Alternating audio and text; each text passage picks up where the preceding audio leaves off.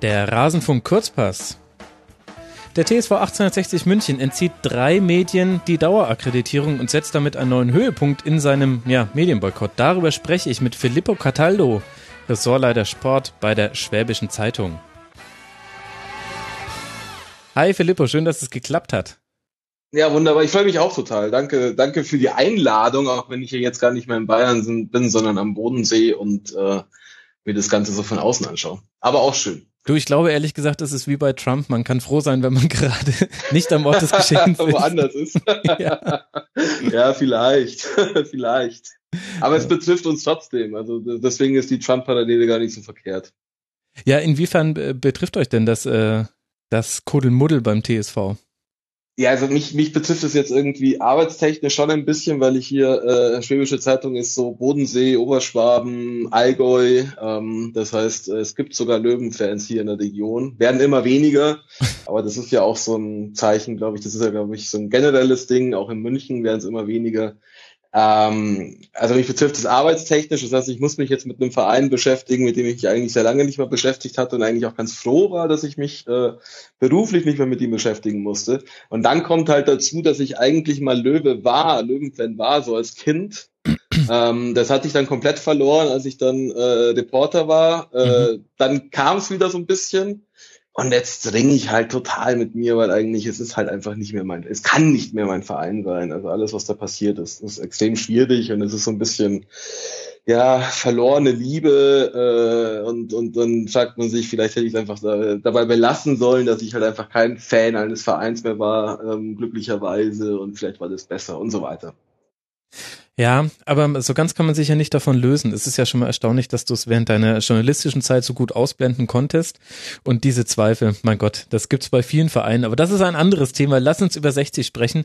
Der Grund, warum ich jetzt dazu diesen Kurzpass machen will, ist, dass äh, da jetzt eine neue mh, hm, Eskalationsstufe eingetreten ist, nachdem schon im November 60 generell die Medien boykottiert hat und sich ein mhm. selbst erlegtes Schweigeverbot oder Schweigegebot auferlegt hat haben sie jetzt drei Medien. Ja, und Hausverbot, das darf man nicht vergessen. Es gab noch dieses Hausverbot, noch einen Tag lang immerhin. Genau. Medien durften das Trainingsgelände nicht mehr betreten.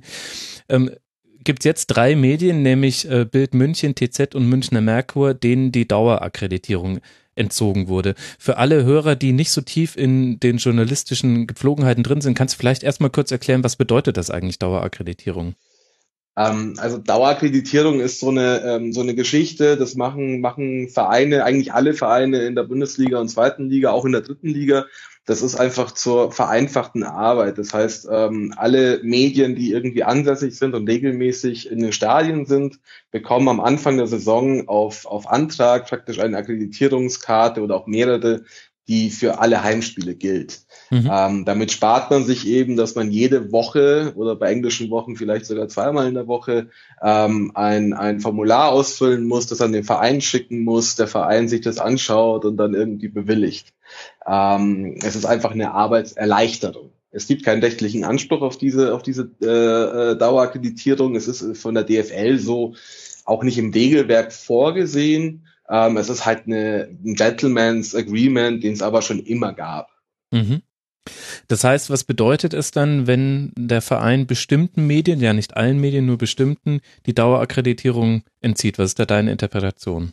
Naja, erstmal ist das irgendwie total seltsam, weil, ähm, wie gesagt, ähm, äh, äh das ist eine, eine Geschichte, also diese Dauerakkreditierungen wurden eingeführt aus Bequemlichkeit von beiden Seiten, weil natürlich der Verein auch nicht daran interessiert ist, ständig diese diese Papierdinger zu bekommen, um die dann, also vor allem noch per Fax oft, äh, und die dann zu genehmigen. Mhm. Ähm, es besteht weiterhin die Möglichkeit, äh, äh, sich für Tages, äh, tagesweise, also Tagesakkreditierungen zu besorgen, hat 60 angekündigt. Ähm, dann wird man natürlich sehen. Also ich, ich gehe davon aus, dass die betroffenen Kollegen sich natürlich akkreditieren werden fürs nächste Heimspiel. Ähm, und wenn dann der Verein die Akkreditierungen ablehnt, dann hätten wir einen wichtigen Vorgang, mhm. weil das geht eigentlich nicht. Also es ist, es liegt nicht, äh, es sieht auch die DFL äh, so vor, es liegt nicht im Ermessen des Vereins, Journalisten auszuschließen, weil äh, ihnen den, der Nasen nicht passen. Mhm. Das heißt, wenn man noch dazu nimmt, was der Verein 1860 als Begründung mitgegeben hat, nämlich Zitat, äh, wir haben uns für diesen Schritt entschieden, da wir aufgrund der Berichterstattung in den letzten Wochen und Monaten derzeit keine Basis für eine partnerschaftliche Zusammenarbeit mit diesen Medien sehen, Zitat Ende. Ähm, und wir gleichzeitig ja. wissen, naja, erstmal ist ja nichts passiert in dem Sinne, dass ähm, der, der Darum geht's erstmal gar nicht. Ich würde es ja. gar nicht mal sagen, also es ist nichts passiert. Also das, das stimmt schon auch, aber ähm, die Begründung, ähm, die sie anführen, sie sehen keine Basis mehr für eine partnerschaftliche Zusammenarbeit. Da muss man einfach sagen, da hat der Mensch, der diese dieses Verbot ausgestochen hat, äh, äh nicht begriffen, äh, äh, was Journalisten eigentlich leisten. Es ist nicht unsere Aufgabe. Wir sind nicht Partner des Vereins. Äh, wir Journalisten waren nie Partner eines Vereins, sollten keine Partner eines Vereins sein. Ähm, und, und das ist einfach, das darf weder der Anspruch eines Vereins sein, noch der Anspruch eines Journalisten sein. Insofern ist das, ist das schon mal die gesamte Argumentationskette ist Bullshit. Mhm. Ähm, Journalisten sind Beobachter, Journalisten sind Berichterstatter, sind im Zweifel auch kritische Berichterstatter, begleiten dieses, dieses Geschehen dort. Im, wie gesagt, im Zweifel auch kritisch, aber erstmal sind sie Beobachter. Partner sind Sponsoren, Partner sind, sind äh, Freunde, aber, aber, aber Journalisten sind keine Partner. So geht schon mal los. Ähm, die andere Geschichte ist natürlich, dass dieser dass diese äh, Akkreditierungsentzug so, so, so doof und, und, und, und, und aktionistisch sie ist und so seltsam sie ist, ähm, völlig willkürlich ähm, jetzt drei Zeitungen trifft, ähm, die natürlich in den letzten Wochen und Monaten ein wenig kritisch äh, berichtet haben, die mhm. aber jetzt nicht kritischer berichtet haben als zum Beispiel die Abendzeitung, die nicht davon betroffen ist ähm, oder die Süddeutsche Zeitung. Im Gegenteil, die Süddeutsche waren die kritischsten von allen, weil sie eben Dinge aufgedeckt haben. Ich könnte mir vorstellen persönlich, dass sie, dass 60 darauf verzichtet hat, der Süddeutschen ähm, die Akkreditierung zu entziehen, weil sie Angst hatten, dass dann die, äh, die, die, die Kollegen mit einer neuen Enthüllung kommen. Ich weiß es nicht, aber das ist so meine Erklärung dafür, dass die Süddeutsche ihre Akkreditierung behalten durfte. Also, na, ist ja natürlich vollkommen richtig, dass du es so einordnest, aber ist denn das jetzt dann mehr, also ist das eine Drohgebärde oder wie würdest du das interpretieren? Ähm, jetzt erstmal, ja, also erstmal genau, so drei erstmal, rauszugreifen. Also erstmal ist es genau, erstmal ist es eine Drohgebärde, erstmal wirkt es auch für mich oder auf mich wirkt das unglaublich hilflos. Ähm, dass es peinlich ist, da müssen wir nicht drüber reden, glaube ich. Mhm. Es wirkt irgendwie so als unglaublich hilfloser Versuch, sich jetzt irgendwie zu positionieren und ähm, ähm, zu sagen, wir können noch anders. Ähm, der Journalistenverband protestiert ja jetzt schon. Ja. Ich glaube, zu einem richtigen Vor äh, Vorgang, also zu einem richtig wichtigen Vorgang, gegen den man dann auch wirklich protestieren müsste und dann auch dagegen vorgehen müsste, würde es tatsächlich werden, wenn jetzt einzelne Journalisten ähm, keine Tagesakkreditierung mehr bekommen würden, aufgrund ihrer Berichterstattung. Ähm, in Klammern, ähm, die Löwen haben nicht, haben keinerlei Artikel genannt oder keinerlei Beweise angeführt für diese ach so kritische Berichterstattung oder diese äh, nicht partnerschaftliche Berichterstattung, sondern es ist einfach mal ein Vorwurf, der so in den Daumen geworfen wird. Mhm. Also der Bayerische Journalistenverband nennt es, nennt es Pressepolitik nach Gutsherrenart. Das ist jetzt ein Zitat ja. und äh, der BJV-Vorsitzende Michael Busch sagt, das wäre unsäglich, dieses Verhalten. Was glaubst du denn äh, steckt dahinter? Also interessanterweise haben wir ja gerade so merkwürdige Parallelen aus der Weltpolitik. Den mhm. Vergleich habe ich ja selber schon gebracht jetzt hin äh, zu dem Verhalten eines Vereins. Dass es unsouverän ist, das hast du schon genannt. Ähm, auch, auch eine gewisse Unsicherheit steckt dahinter, aber wie kommt man denn eigentlich überhaupt auf den Gedanken, ähm, damit für eine Verbesserung der eigenen Position sorgen zu können? Denn eigentlich also, müsste einem doch klar sein, dass man sich damit nur ins eigene Bein schießen kann. Ja, sollte man meinen. sollte man meinen. Also äh, Spiegel Online hat gerade eine Geschichte und Spiegel Online ist jetzt nicht das Medium, das irgendwie regelmäßig über den TSV 1860 München berichten würde. Ähm, da, da ist, lautet die Überschrift, ähm, das T steht für totalitär. Also totalitärer äh, Sportverein München statt Turnsportverein München. Ähm, ja, also es geht schon in die Richtung. Es ist, ähm, ähm, es ist so eine Gemengenlage, ähm, das beobachten wir schon seit Jahren, wir Journalisten seit ja, zwei, drei Jahren.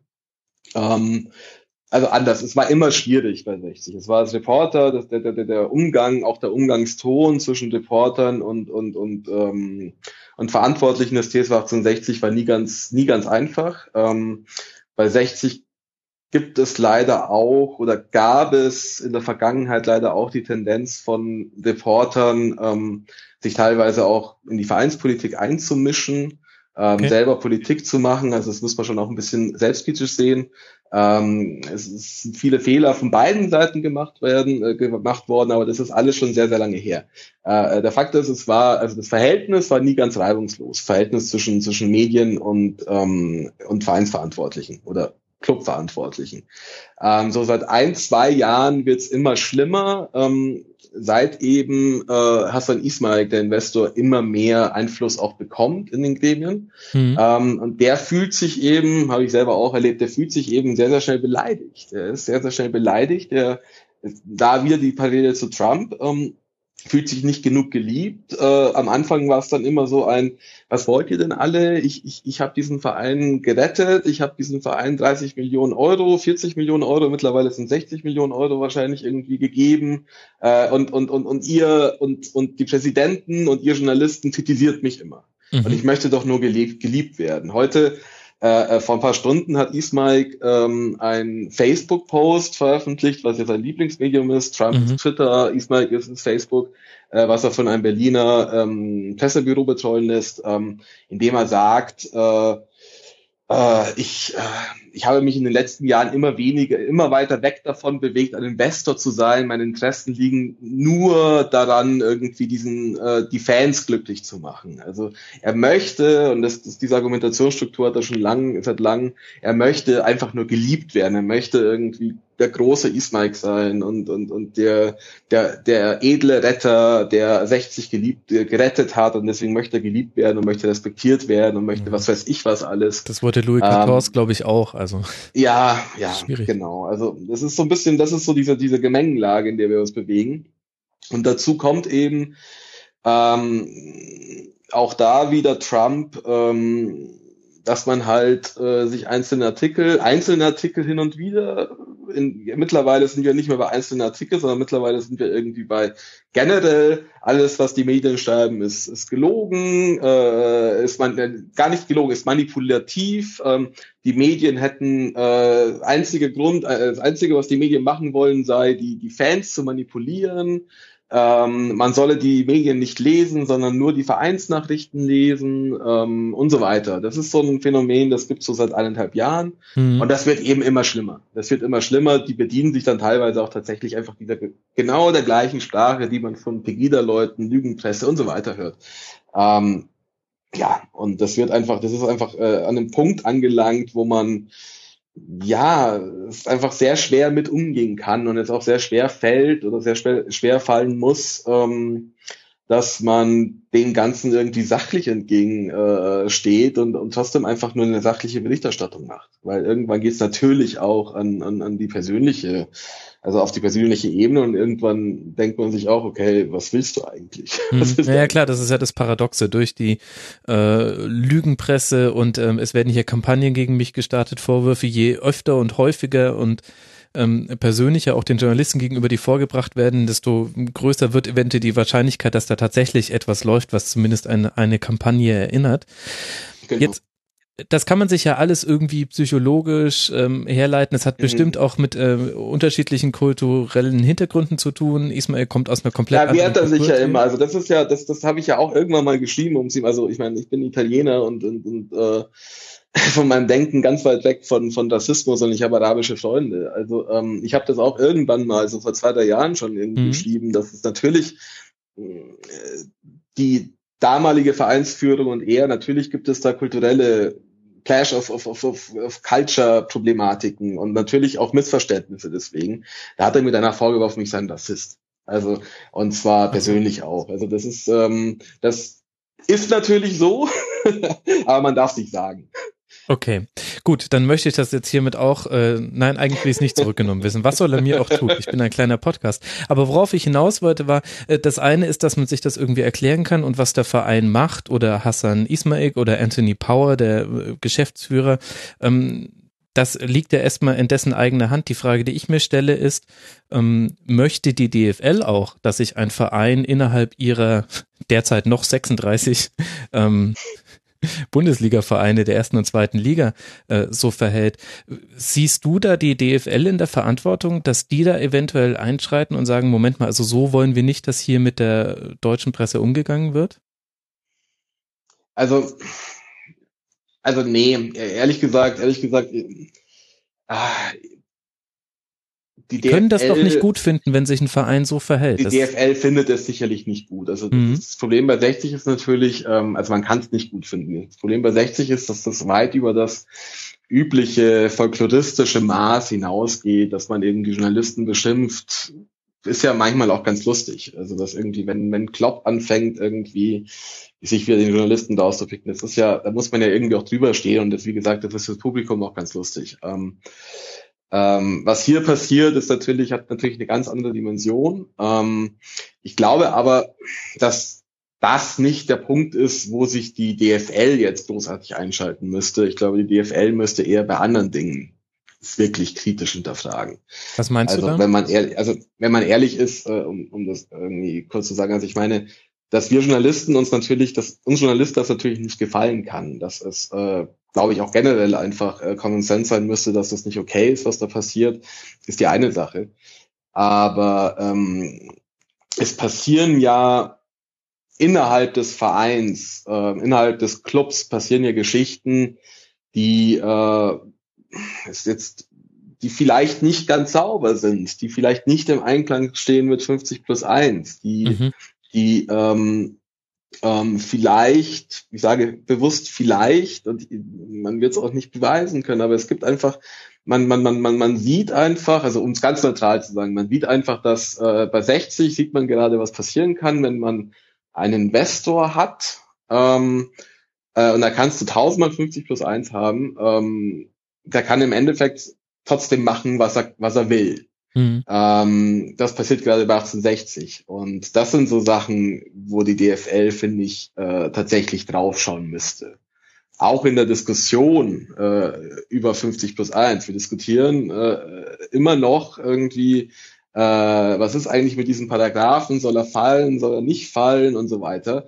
Dabei haben wir jetzt schon ganz viele Vereine, die eigentlich 50 plus 1 untergraben Mhm. Äh, und bei 60 den, den, den, den, den krassen Fall, dass 50 plus 1 da ist, ähm, dass, dass es die Regel eigentlich gibt, aber dass du sie eigentlich äh, nicht brauchst, weil in dem Moment, wo eine Vereinsführung eben sich mit, mit Haut und Haaren diesem Investor einfach ergibt und macht, was er will, mehr oder weniger, ist es scheißegal, ob du 50 plus 1 hast oder nicht. Mhm. Ähm, und das sind dann Dinge, finde ich, die sich die DFL anschauen sollte. Das gleiche gilt für, äh, was aber geschehen ist oder was geschieht, für Lizenzierungsgeschichten. Das gleiche gilt eben für Geschichten wie, wenn ein, ein eben erst eingesetzter Geschäftsführer und Sportdirektor gefeuert wird und der Investor sich bei einer Pressekonferenz hinstellt und sagt, äh, ich als oder wir als Aufsichtsrat der KGAA, also der Fußballgesellschaft, ähm, dürfen ihn entlassen. Und dann kannst du nur sagen, sorry, nee, schau in deine Satzung, darfst du nicht. äh, ist nicht deine Aufgabe, oh den Geschäftsführer kann das Präsidium mhm. entlassen und so weiter. Also da, da werden eben Regeln gebrochen oder da werden offen, offen, offen, äh, augenscheinlich Regeln gebrochen. Ähm, und das sind Dinge, äh, mit denen sich die DFL beschäftigen sollte, finde ich. Diese Mediengeschichte ist, ist, ist doof, ist, ist, ist hässlich, ist peinlich. Ähm, mhm. ähm, aber ist, glaube ich, auch am Ende des Tages dann tatsächlich auch irgendwo ein, irgendwo ein Medienthema. Mhm. Ja, ist so ein bisschen die Spitze des Eisbergs. Deswegen habe ich es jetzt genau. auch als Anlass genommen, über 60 genau. zu sprechen.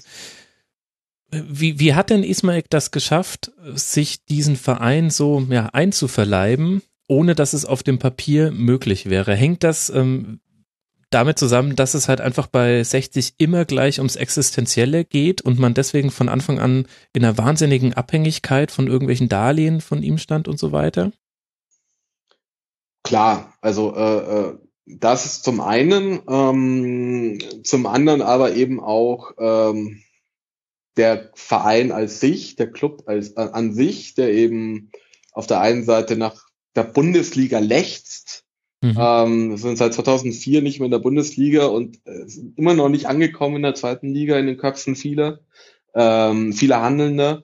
Ähm, ähm, dann natürlich auch, dass man eben auch gesehen, die, dieser ewige Streit äh, zwischen den Funktionären, in den Strukturen, in den Gremien und so weiter. Und irgendwann, und dann mischt auch noch dieser Investor äh, mit, der eben auch nicht äh, gerade äh, unstreitlustig ist.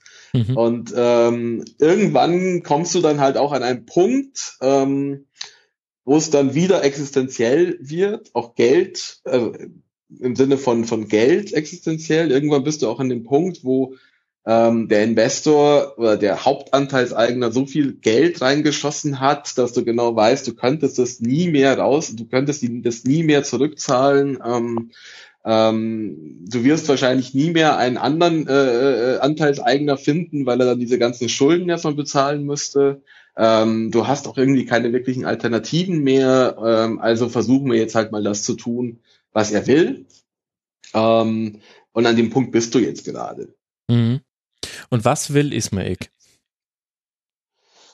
Naja, in erster Linie aufsteigen und geliebt werden. ähm, was er dann will, weiß ich nicht. Ist äh, schwer zu sagen. Und ich glaube, alles, was man da sagt, ist äh, vielleicht auch rechtlich relevant. Und solange man es nicht beweisen kann, ist es dann wahrscheinlich auch blöd, wenn man es sagt, aber in erster Linie will er natürlich äh, äh, aufsteigen, will äh, natürlich auch der erste äh, arabische Investor in Deutschland sein, der es geschafft hat, der dann irgendwie auch zu Hause seinen Freunden sagen kann, hey, ich bin hier Bundesliga, Bundesliga-Chef, in der Bundesliga-Chef, am liebsten. Will er natürlich irgendwie auch ähm, äh, im Europacup spielen und so weiter. Ähm, und das, was er immer wieder sagt, natürlich ist er auch ein Narzisst irgendwo. Also natürlich will er wirklich geliebt werden und natürlich will er auch, dass man ihm immer wieder sagt, wie toll das ist und danke Hassan und äh, super gemacht. Ähm, Gut, das ist ja sehr menschlich. Also ich höre es auch sehr gerne, genau. wenn Leute mir sagen, dass ich im Eben, also das ist ja erstmal, genau, ist erstmal sehr menschlich, äh, wenn man es aber immer wieder auf, auf Facebook schreiben muss, dass mein einziges Ziel ist, geliebt zu werden und mein einziges Ziel ist, die Fans glücklich zu machen, so dumm wird's halt irgendwann auffällig und dann, dann bist du nicht mehr weit davon entfernt ähm, von diesem Narzisstentum. Mhm. Ähm, aber auch das ist eine Ferndiagnose. Ist, äh, ich kenne ihn ein bisschen, also ich habe ihn ein paar Mal getroffen, ein paar Mal mich mit ihm zu unterhalten. Der ist eigentlich ganz nett, in so einem persönlichen Gespräch. Ähm, das andere ist, und das ist eben das, was so undurchsichtig ist, was er jetzt aktuell möchte, ist noch mehr Anteile, noch mehr Einfluss, noch mehr Macht. Wie viel hat er denn schon? Also er hat aktuell 60 Prozent der Aktien. Ähm, davon sind aber nur, nee Quatsch, mit, also es waren am Anfang waren 60 Prozent der Aktien, davon waren aber nur 49 Prozent stimmberechtigte Anteile. Okay. Ähm, Dadurch, dass er in den letzten Jahren aber immer wieder Darlehen gegeben hat, um strukturelle Defizite auszugleichen, um Spieler zu kaufen, um die Allianz zu bezahlen und so weiter, ähm, musste 60 irgendwann ähm, laut DFL-Statuten ähm, diese Darlehen umwandeln. Also es gibt eine Regel, du darfst als, als Verein in den Bundesligen ähm, nicht zwei Jahre hintereinander Verlust ausweisen. Mhm. Sprich, äh, im Sinne von dein, dein negatives Eigenkapital, also deine Schuld, also du darfst Verlust ausweisen, aber deine Schulden, dein Schuldenstand darf nicht steigen, nicht zweimal hintereinander. Okay. Ähm, weswegen 60 da so eine Art Finanztrick ähm, gefunden hat. Ähm, und, und Ismail wandelt meistens pünktlich ähm, äh, eine bestimmte Summe von Darlehen um in sogenannte Genussscheine, Genussrechte. Mhm. Ähm, das sind auch Schulden, äh, aber werden, kannst du bilanziell als Eigenkapital werten. Das ist furchtbar kompliziert, also du brauchst du fast einen BWL-Abschluss, um das zu verstehen. Ähm, äh, das Einzige, was in diesem Zusammenhang wichtig ist, dass, dass diese Genussrechte ähm, irgendwann, wenn sie nicht zurückgezahlt werden, ähm, umgewandelt werden können in Stimmen. Ah, okay. Beziehungsweise in stimmenhafte Anteile. Und das ist das, was sie gemacht haben, ähm, weswegen Ismaik momentan 60 Prozent ähm, der Aktien hält, 60 Prozent der stimmhaften Aktien. Ähm, das reicht ihm aber nicht. Also ähm, es gab im Dezember gab es eine eine, eine Sitzung des Hauptausschusses, das ist praktisch die zwei Gesellschaften, also der Investor auf der einen Seite und der Verein auf der anderen Seite, ähm, in dem wieder Darlehen umgewandelt wurde in Genussrechten und da haben die beiden Parteien vereinbart, ähm, dass man ähm, neue Anteile schaffen möchte äh, mhm. beziehungsweise sie haben erstmal vereinbart, dass, dass sie sich eben ähm, darüber verständigen wollen, dass der Investor irgendwie mehr Anteile bekommen soll. Darüber müsste eine Mitgliederversammlung jetzt entscheiden, aber das wird, die wird im, Mai, im März stattfinden.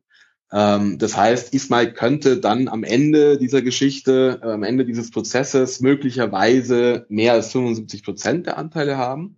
Das ist laut äh, DFL trotz 50 plus 1 erlaubt. Mhm. Ähm, 50 plus 1 heißt nicht, ähm, ist nicht wörtlich zu verstehen, dass man praktisch 50 Prozent plus eine Aktie haben muss äh, an einem Unternehmen, an einem Fußballunternehmen, sondern dass man immer, ähm, dass der Verein immer äh, bei bestimmten Entscheidungen das letzte Wort haben muss. Ähm, sonst könnte zum Beispiel Leipzig äh, Red Bull nicht 100% der Anteile halten. Sonst könnte in Hoffenheim nicht äh, äh Hopp 100% der Anteile halten. Mhm, aber wer ähm, ist denn heißt, der Verein? Also wenn du, wenn du im Verein peu à peu alle entscheidenden Positionen durch Leute besetzt, die dir mindestens genau, gewogen sind. Also wenn ich mir angucke, ähm, Geschäftsführer ist ja Anthony Power, der bis auf seinen tollen Namen bisher weniger durch tolle Dinge aufgefallen ist. Ja, bei dem man noch nicht mal weiß, ehrlicherweise bis heute, weil es noch nicht im Handelsregister veröffentlicht wurde, man weiß gar nicht, ob der bei 60 angestellt ist ähm, oder ob der nicht äh, bei einer von Ismails Firmen angestellt ist. Ach. Er ist ja nur kommissarisch. Mhm. Ähm, ähm, deswegen weiß man das bis heute nicht. Also sein, sein Vorgänger als kommissarischer Geschäftsführer ähm, äh, Red Gerges, der ein halbes, ungefähr ein halbes Jahr da war und jetzt nur noch Marketing machen darf. Äh, das ist ein Ismail Vertrauter, der war nicht bei 60 angestellt, sondern eben bei einer von Ismails Tochtergesellschaften. Ähm, und äh, hat sich dann im Auftrag seines Chefs praktisch um 1860 gekümmert. Mhm. Ähm, ja, so kann man eben auch so, so kann man zum Beispiel auch 50 plus 1 umgehen.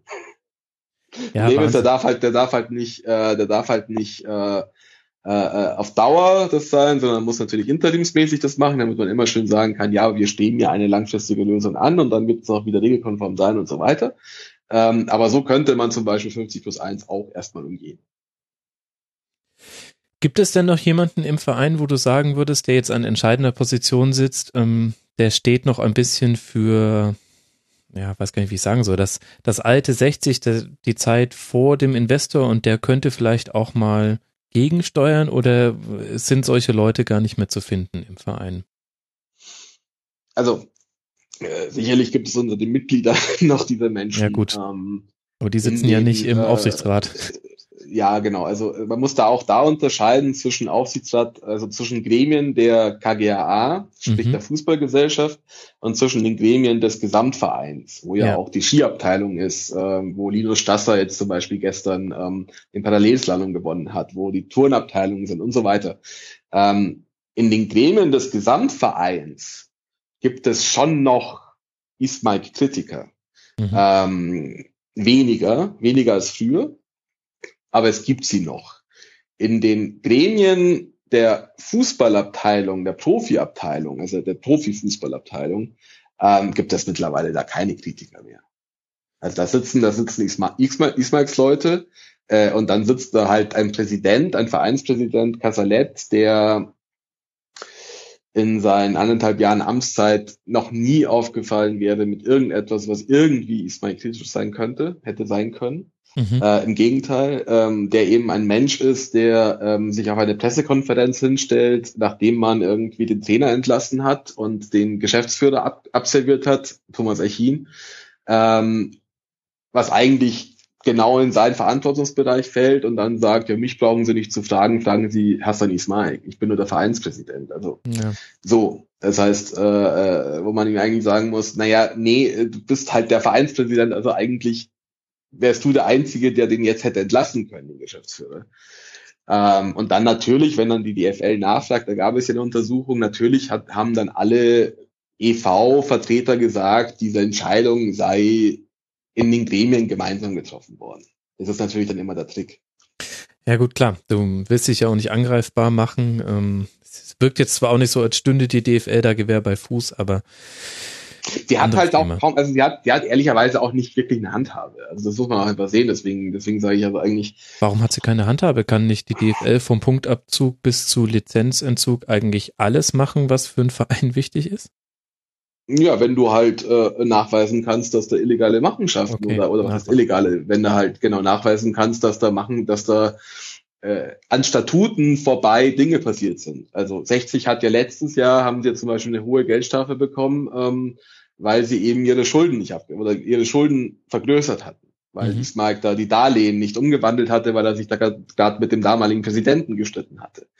Ähm, äh, wenn sie das dieses Jahr wieder so gemacht hätten, also wenn Ismail dieses Jahr nicht umgewandelt hätte, mhm. was er am 29. Dezember getan hat, dann hätte es Punktabzüge gegeben. Die nächste Konsequenz wäre dann möglicherweise ein, ein Lizenzentzug gewesen, klar. Ähm, sollte jetzt auffallen, hypothetisch, rein hypothetisch gesprochen, dass, dass, dass äh, im Zuge dieser vielen Transferströme, die jetzt gerade passieren, weil ja 60 ja irgendwie jetzt auch anfängt zum, zum Verschiebebahnhof von Fußballprofis zu werden. Momentan haben sie 34 Leute im Kader, mhm. von denen jetzt fünf im Winter dazu kamen und dann werden im Sommer wieder zehn gehen und so weiter. Sollte dann dort auffallen, dass möglicherweise da Dinge passiert, passieren würden, die nicht mit den Statuten der DFL in Einklang stünden, dann könnte die DFL was tun, genauso wie bei allen anderen Vereinen auch. Mhm. Aber solange eben, solange eben die äh, entscheidenden handelnden Personen des EVs immer sagen, ähm, naja, äh, ja, mag sein, wir wollten es, also mag sein, dass das ein bisschen blöd aussieht, dass wir jetzt einen vierten Geschäftsführer in eineinhalb Jahren haben, aber äh, das war unsere Entscheidung, kann die DFL nichts machen. Ja. Also DFL ist ja nicht die Polizei, äh, um, um Menschen vor sich selbst zu, zu schützen. Klar. Äh, soll sie letztlich ja auch nicht sein. Aber interessanterweise könnten wir ja jetzt dann nach, ich glaube, einer halben Stunde Gespräch dann doch mal wenigstens auch kurz über das Sportliche reden. Das zeigt ja schon alles, wie es gerade um 60 steht. Wenn wir jetzt mal aktuell uns angucken, dann hat 60 durch ein 2 zu 1 gegen Fürth den 13. Tabellenplatz sich geholt und jetzt drei mhm. Punkte Vorsprung auf den Relegationsplatz. Mhm. Und äh, gerade im Winter ist viel passiert. Es wurde vor dem Winter schon Vitor Pereira geholt, ein äh, renommierter Trainer mit einer sportlichen Vita, die aufhorchen lässt, war bei Porto, war Olympiakos Piraeus. Äh, Den im Übrigen, im Übrigen, äh, also im, im Übrigen tatsächlich äh, äh, Pep Guardiola sehr schätzt. Mhm. Ähm, äh, weil Pereira, also vor allem wegen seines, seines taktischen Könnens. Ich weiß nicht, was er motivationstechnisch drauf hat. Ich glaube, der ist nicht ganz einfach so als Mensch. Aber Ahnung vom Fußball hat der hundertprozentig. Mhm hat ja auch ähm, schon Titel gewonnen. Und jetzt wurden viele, viele Spieler geholt und Pereira hat auch gesagt, er ist nicht gekommen, um nicht abzusteigen. Und damit ähm, hat er nicht gemeint, er wird sich jetzt voll in den Abstiegskampf reinwerfen, sondern hat damit eher signalisiert, also mein Blick geht eher nach oben in der Tabelle, auch typisch 60, ehrlich gesagt, so für einen ja. Außenstehenden. Ja. Was ist denn jetzt passiert? Kannst du mal erklären, was jetzt so im Winter passiert ist? Auch was du gemeint hast mit äh, Verschiebebahnhof für Spieler. Das ist ja, also 34 also, Spieler im Kader ist ja krass. Ja, also was passiert ist, sie haben jetzt auf, sie haben fünf Spieler geholt, auf dem, relativ auf die letzten Drücker. Also der Pereira ist 16 Tage ins Trainingslager gefahren nach Portugal. Ähm, äh, hat sich da aber eigentlich bloß die Mannschaft angeschaut, die bis jetzt da war. Ähm, und ist dann relativ schnell auch zu dem Schluss gekommen, also dass der Kader ihm eigentlich zu groß ist. Er arbeitet gerne mit kleinen Kadern. Damals mhm. hatte 60, glaube ich, 30 Spieler im Kader. Äh, oder 31. Ähm, dann hat man auf den letzten Drücker dann jetzt noch äh, fünf Spieler verpflichtet ähm, davon zwei von, vom, vom Tabellenführer der portugiesischen zweiten Liga, ähm, davon äh, ein Torschützenkönig aus Norwegen, davon ein 20-jähriger Ghana, der gerade beim Afrika, Afrika Cup spielt, so die, die, diese, diese, diese, diese, diese Art von Spielern, plus ein Spieler, Abdullah Bar, der äh, 26 ist und glaube ich jetzt schon beim neunten Verein ist und der immer dem FC Porto gehörte und halt irgendwie von Verein zu Verein zu Verein verliehen wird. Ähm, und haben jetzt, haben dann noch zwei abgegeben und haben jetzt 34 Spieler im Kader. Ähm, wie gut diese Spieler sind, die geholt wurden, ich weiß es nicht. Ähm, dann positionsbezogen und von ihren charakteristischen äh, Charakteristiken, was man so sieht, scheinen sie zumindest in Pereiras System zu passen. Ähm, und, und man weiß, dass Pereira da schon auch ein, ein, ein großes Mitspracherecht hatte, beziehungsweise es gibt halt keinen Sportdirektor, also wahrscheinlich hat er sie auch maßgeblich geholt. Ähm, mhm. Was mir persönlich persönlich ein wenig Sorge bereitet, ist tatsächlich diese, diese, diese riesige Fluktuation an Spielern, die, ähm, die bei 60 gerade herrscht. Das heißt, man holt jede Transferperiode fünf bis sechs, sieben, acht, neun, zehn Spieler. Klar, es, es auch weil, weil es sportlich nicht funktioniert, auch weil man in jeder Transferperiode mehr oder weniger den Trainer entlässt und austauscht und Das dann jeder neue Trainer, das HSV-Modell, genau. Ähm, in diesem Zusammenhang ist aber das äh, bisschen besorgniserregend, dass Ismaik ganz offen ähm, damit umgeht, dass er als Berater, als einen seiner wichtigsten Berater, ähm, Kia Jurabjan hat. Ähm, Kia Jurabjan ist ein englischer Iraner oder iranischer Engländer, dem unter anderem mal Carlos Tevez gehört hat Mhm. ähm, tatsächlich gehört hat. Also es ist einer der, der Pioniere der Third-Party ähm, ähm, äh, Ownership, Ah, die ja mittlerweile verboten Namen. ist. Mhm, Genau. Okay. Mhm. Ähm, man, wenn man mal Kia äh, Jurabjan und äh, Portsmouth googelt, ähm, erkennt man ein wenig, wie dieser Mann gearbeitet hat. Ähm, Portsmouth ist mittlerweile in der vierten Liga, nachdem äh, Jurabjan und seine Freunde da irgendwie durchgezogen sind.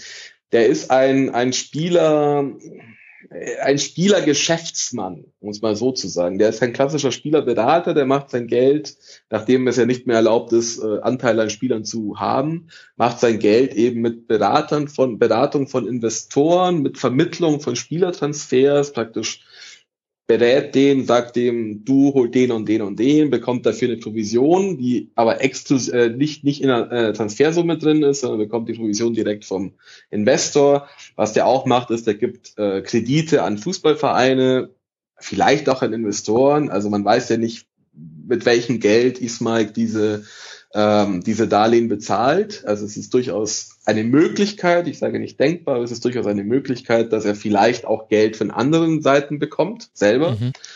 Ähm, und natürlich arbeiten dann solche Menschen wie Jurab Jan eben, äh, verdienen sie an jedem Transfer mit, völlig legal, völlig legal erstmal. Natürlich ist es dann natürlich auch in deren Interesse, dass man möglichst eine, eine möglichst hohe Fluktuation hat, um eben auch auf seine, auf seinen, äh, auf seine Kosten zu kommen, oder um seine Kosten reinzubekommen. Ähm, dass das sportlich funktionieren, es kann sportlich funktionieren, wenn man mal Glück hat und die richtigen da hat, aber ich glaube, das ist nicht, nicht der sportliche Erfolg, der da im, im Vordergrund ist, sondern tatsächlich erstmal das Business. Mhm. Und das ist ein bisschen meine Sorge. Also, ich weiß nicht, vielleicht funktioniert, also ich, ich, bis auf den, bis auf den Dan, den dänischen Stürmer Gütka, hatte ich von diesen anderen vier, die sie geholt haben, noch nie was gehört vorher. Mhm. Ähm, äh, weiß es nicht. Vielleicht sind super Spieler, äh, äh, vielleicht funktioniert es, vielleicht funktioniert es auch nicht. Wenn man sich äh, die letzten zwölf Jahre anschaut, wird es wahrscheinlich eher nicht funktionieren. So pessimistisch muss man, glaube ich, sein mittlerweile. Aber ähm, ich glaube, es ist nicht das, das vorrangige Ziel. Äh, sondern erstmal geht es darum, zumindest von dem von Ismaiks Beratern und vielleicht auch von Ismaik selbst, ich weiß es nicht, geht es, glaube ich, erstmal darum, ein bisschen Business zu machen. Mhm. Ja, Wahnsinn. Und was beobachtest du so, was macht das mit dem Verein, ähm, dass äh, es da große Wanderungsströme auch innerhalb der Mitglieder gibt und das Stadion bei weitem Ja. nicht mehr ausverkauft ist, das ähm, weiß, glaube ich, inzwischen jeder Fußballfan. Aber wie ist so dein Gefühl, wie die Mitglieder darauf reagieren? Es gab zwischenzeitlich eine Zeit, wo ich den Eindruck hatte, ähm, man hatte gar nicht so große Probleme mit Ismail, weil er schon so ein bisschen als einziger Ausweg in vielleicht Ja. eine etwas goldenere Zukunft Ja. Das, so ist es wahrscheinlich auch. Also ähm, ich glaube, der Großteil der Mitglieder, also wir müssen es, äh, wird sich ja im März dann zeigen bei dieser außerordentlichen Mitgliederversammlung, wo es dann wohl um mehr Anteile für ihn geht. Mhm. Ähm, ich glaube, der Großteil der Mitglieder steht hinter ihm, auch weil man halt äh, äh, tatsächlich einfach sich wünscht und erträumt, einfach aufzusteigen und halt sagt, er hat uns gerettet und dann dieses Wer zahlt, schafft an und so weiter.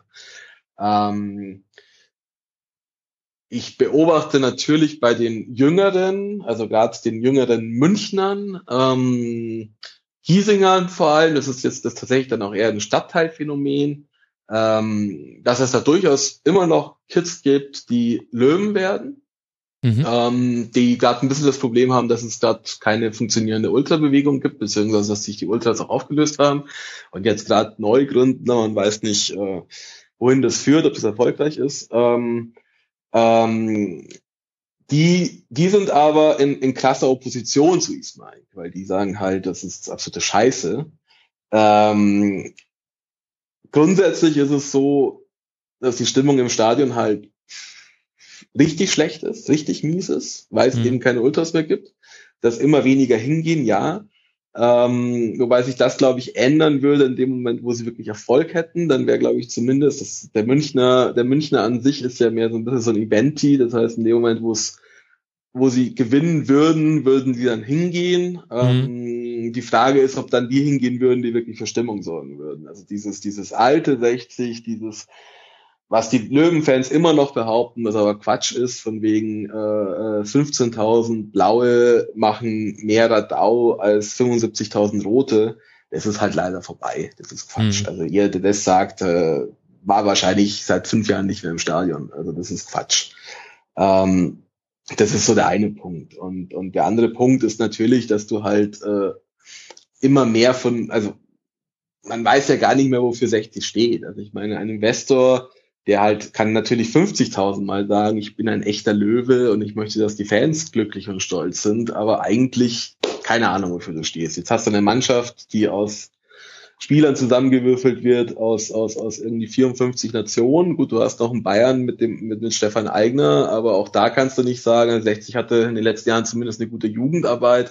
Siehst du auch nicht mehr. Die Jungen sind jetzt Afrikaner, was auch toll sein kann. Also keine Frage, darum geht's gar nicht. Aber man weiß nicht so richtig, wofür 60 jetzt noch stehen soll, imagemäßig. Äh, alle halbe Jahre kommt ein neuer Trainer, alle Dreivierteljahre kommt ein neuer Präsident äh, und so weiter. Das heißt, du verlierst halt natürlich mit jedem, mit jedem Wechsel in der Führung äh, und mit jedem weiteren Jahr in der zweiten Liga äh, extrem an Attraktivität und du verlierst halt jetzt aktuell extrem an, an, an, an dem, wofür du eigentlich stehst, was eigentlich der Löwe sein möchte und was der Löwe ist. Mhm. Kannst du mir das mit der Jugendarbeit erklären? Also, dass 60 eine gute Jugendarbeit hat, das sieht man ja allein an den Spielern, die gegangen sind. Was ich aber nicht so ganz verstehen kann, ist, warum hat man die auch als Ismac dann irgendwann da war und Geld nicht mehr das vorrangige Problem war, nicht halten können. Also die prominentesten Namen, die von 60 kamen und dann aber den, den Sprung bei einem anderen Verein geschafft haben, sind Julian Weigel, Lars Bender, ja. Julian Baumgartlinger, Kevin Volland, Marcel Schäfer, Sven Bender ja auch. Ähm, also äh, gibt's ganz, ganz viele, die man nennen kann. Ja, das sind ganz, ganz viele. Also ich meine, jetzt natürlich die, die Bender-Zwillinge konntest du halt nicht halten, weil die halt äh, viel zu gut waren damals und äh, es war noch eine andere noch in der Zeit, zweiten ne? Liga, Ja. nicht in der zweiten Liga spielen, weiterspielen konnte und vielleicht noch ein Jahr in der zweiten Liga hätten spielen können und dann hättest du sie verkaufen müssen. Ähm, dann hättest du sie ja vielleicht teurer verkaufen müssen. Ähm, klar, damals hat man eben Spieler häufig unter Wert verkauft. Also man musste, Weil man es weil man musste, kein Geld oder? hatte, Ja, okay. genau, weil man, weil man es musste, weil man irgendwie die Löcher stopfen musste. Ähm, wie du sagst, es ist momentan jetzt nicht das ganz große Problem. Ähm, die einzigen zwei, die jetzt aber seit Ismail da ist, verkauft wurden und eingeschlagen sind in der Bundesliga, sind ja Volland und, und Weigel. Mhm. Ähm, äh, bei Volland war es so, dass der irgendwann keinen Bock mehr hatte. Also auch auf zweite Liga. Also das Mhm. einfach so, der hat halt einfach wahnsinnig stark gespielt und dann kam Hoffenheim und hat ihm gesagt, pass auf, hier kannst du dich entwickeln und das hat er ja auch geschafft. Also ähm, der war einfach zu gut. Den, den, den mussten sie nicht verkaufen, äh, also finanziell, aus finanziellen Gründen mussten sie nicht verkaufen, aber der musste halt einfach in die Bundesliga. Ähm, bei Weigel äh, war es so, dass das Weigel war ein Opfer, ein typisches 60-Opfer. Also ähm, da gab es diesen Streit in der Vereinsführung, äh, Trainerentlassungen, dieser arme 18-Jährige, der als hochtalentiert galt, den du auch angesehen hast, dass er hochtalentiert ist, kam Mhm. nicht so richtig zum Zug. Äh, vier Trainer in einer Saison, der eine lässt ihn da spielen, der andere lässt ihn da spielen, dann wirst, dann baust du halt irgendwann immer mehr ab. Und dann kommt Borussia Dortmund und sagt, äh, ja komm, wir geben euch irgendwie drei Millionen, also dann nimmt, dann verkaufst du ihn halt. Also das war, da waren auch ehrlicherweise die, die, die, die wenigsten Fans, Fans sind ja oft auch nicht, äh, nicht weitsichtig, aber die, die wenigsten Fans haben gesagt, was soll das, das soll und das kann doch nicht sein, sondern die meisten haben gesagt, ja Gott sei Dank kann man noch so viel Geld dafür bekommen. Was wahrscheinlich auch mit dieser Taxifahrt von ihm äh, zu tun hat. Ja, das, die Taxifahrt war es, nee, es war mehr halt, der Bonis wurde, kam und wurde gefeuert, von allen kam und wurde gefeuert. Es war halt einfach zu viel los in dem Jahr. Nee, ich meine, dass die Fans damit jetzt nicht so ein großes Problem so. hatten, dass dagegen, also ähm, nee, kurz glaub, für die Hörer, die es nicht mehr. Hat ehrlicherweise, nee, er hat ehrlicherweise auch nicht so gut gespielt. Also er hat, äh, äh, du hast es schon, also du hast halt in jedem Spiel einfach diese enormen Ansätze gesehen. Ähm, aber er hat auch zu viel Verantwortung. Also ich meine, du kannst halt nicht einem 18-Jährigen sagen, du führst jetzt diese Mannschaft in die in die Bundesliga und ähm, äh, sitzt da irgendwie im zentralen Mittelfeld und hast aber keinen Spieler, der dich gescheit anspielen kann und keiner läuft richtig und dann ist da Moritz Stoppelkamp, der ein begnadeter Techniker ist, aber irgendwie selber wahrscheinlich nicht weiß, wohin er läuft während so eines Spiels und äh, dann willst du dem den Ball zupassen und dann ist er schon ganz woanders. Also es war halt schwierig für den für ihn. Also auch in dieser Mannschaft war es schwierig für ihn und dann noch mit den Begleitumständen und dann sitzt er halt irgendwann da und weiß nicht mehr, wie der geschieht. Mhm. Also kurz für die Hörer, die es nicht mehr wissen, äh, Julian Weigel, damals 18-jähriger Kapitän, hat auf einer Taxifahrt mit ein paar anderen Spielen nicht in besten Tönen über den Verein gesprochen und der Taxifahrer war wohl Blauer. Und so kam das dann alles raus. Das ist äh, die Geschichte dahinter. Ja, Filippo, äh, jetzt, ich weiß gar nicht, wie man da jetzt eine Decke drauf machen kann. Vermutlich wird der Deckel auch nie so ganz draufgehen auf 1860. Aber du hast vorhin schon so ein bisschen über dein Verhältnis zum Verein gesprochen, auch jenseits vom journalistischen her. Was glaubst du denn in, in fünf Jahren? Was für Schlagzeilen werden wir dann über 18 60 lesen. Das ist jetzt natürlich höchst spekulativ, aber. es ist tatsächlich höchst spekulativ. Ich glaube aber, in der zweiten Liga werden sie nicht mehr spielen in fünf Jahren.